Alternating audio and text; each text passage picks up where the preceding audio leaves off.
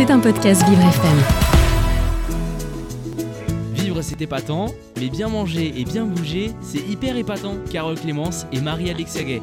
Bonjour Marie. Bonjour Carole, bonjour à tous. Alors on parle nourriture euh, avec vous, on commence par l'aliment sain. Et oui, et depuis le début de la semaine, là, j'ai parlé de fruits. Et pour changer, j'avais envie de vous parler de légumes. Et le céleri rave, c'est un légume avec une saveur assez délicate qui gagnerait à être mieux connu.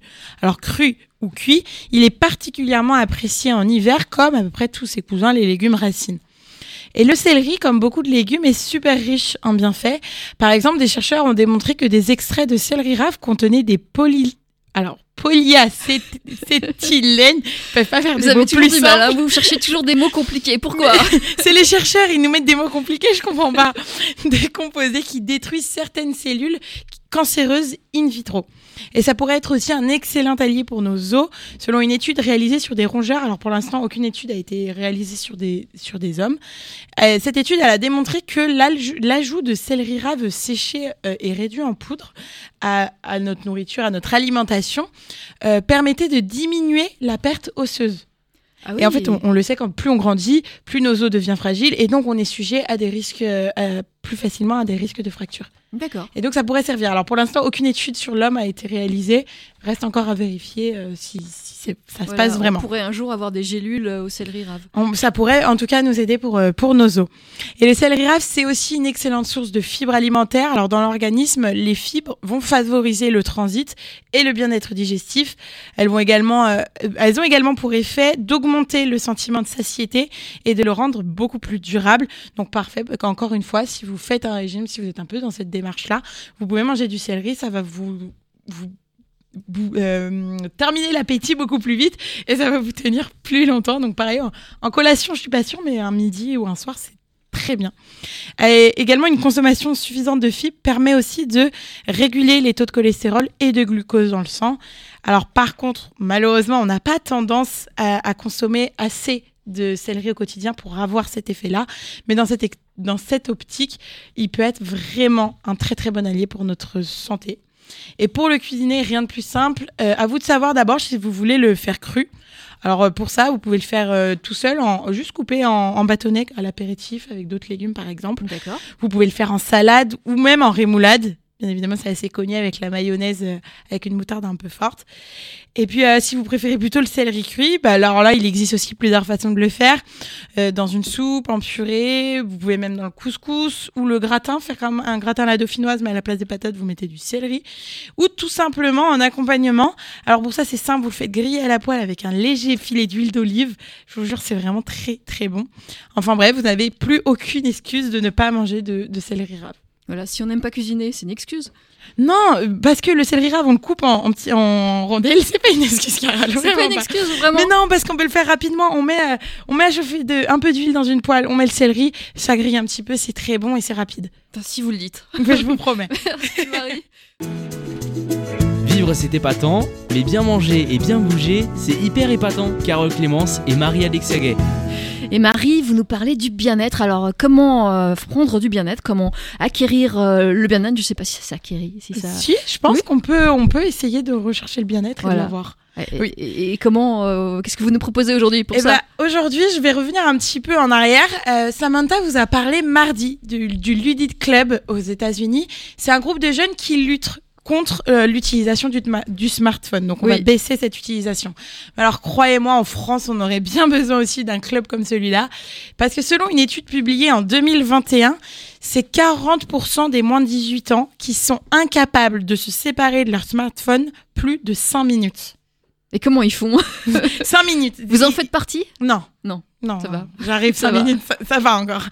Entre le, les télétravail, les soirées Netflix et notre besoin quasi mécanique de scroller sur les réseaux sociaux, notre temps d'écran est considérable. Mais alors, comment on réussit à s'en déconnecter? Alors, pas de panique, je vais pas vous faire le discours qu'on a déjà trop entendu de nos parents, de nos grands-parents, c'était mieux avant, enfin bref, ça on le connaît. Je vais pas vous dire de ne plus utiliser vos écrans, mais plutôt d'apprendre à réduire progressivement le temps qu'on passe devant. Et même les spécialistes le disent, selon John Twain, C'est une professeure de psychologie à l'université de San Diego. Elle explique, je cite, Il y a de très bonnes choses à faire en ligne. Toutefois, savoir se modérer est souvent la meilleure règle à suivre dans la vie. Cela n'est pas différent dans le cas des écrans. Et alors, passer trop de temps sur notre téléphone peut avoir de lourdes conséquences sur notre bien-être mental et empêcher de bien dormir ou même tout simplement d'être productif. Et Marie, comment on réduit ce temps? Alors, à savoir que euh, tous les temps d'écran ne sont pas à bannir. Certains peuvent être un réel bénéfice. Il faut donc commencer par identifier les moments monopolisés par nos écrans qui vont devenir toxiques. Par exemple, ça peut être quand on est sur TikTok et qu'on n'arrive pas à s'en détacher, ou quand on lit pendant trop longtemps l'actualité sur notre téléphone. Et une fois que vous avez repéré, par exemple, tous ces, tous ces moments-là, on peut essayer de mettre en place un plan bien sûr réaliste pour réduire ces moments. Par exemple, on va s'instaurer des limites de temps. On peut se dire qu'une vingtaine de minutes sur TikTok tous les jours suffit largement. Ou même une dizaine de minutes pour lire l'actualité tous les jours, c'est très bien aussi.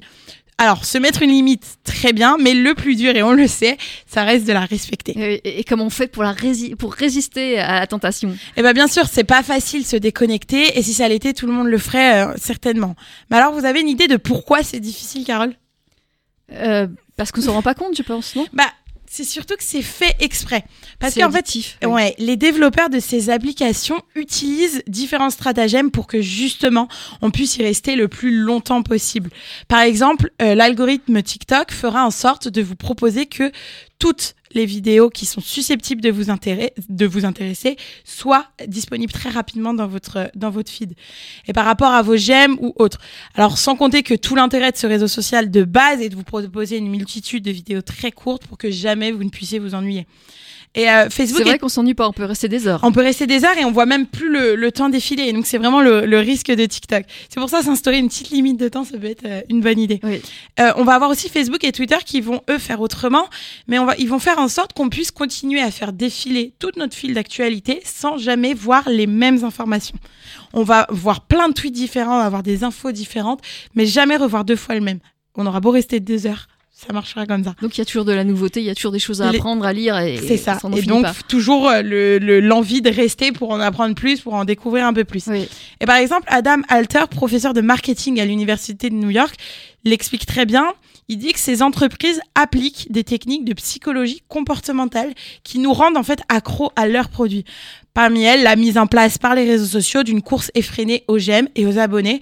D'ailleurs, aujourd'hui, on connaît une explosion des sociétés d'achat de followers sur les différents sociaux, que ce soit Instagram, Facebook, parce que plus on va avoir plus de followers, plus des marques vont nous contacter, plus dans ce cas-là, on pourra gagner de l'argent grâce aux réseaux sociaux. Oui. Et- Et donc, pour réussir à consulter un peu moins souvent son téléphone, ils font tenter de le rendre moins intrusif en désactivant, par exemple, toutes les notifications des applications qui ne vous sont pas essentielles dans votre journée. quoi. Oui, et il existe d'autres techniques pour faire face à cette tentation des écrans? Oui, on peut mettre en place des zones sans téléphone. Alors, d'après le docteur Twenge, plusieurs études ont montré qu'il n'est pas bon de dormir avec son téléphone dans la même pièce.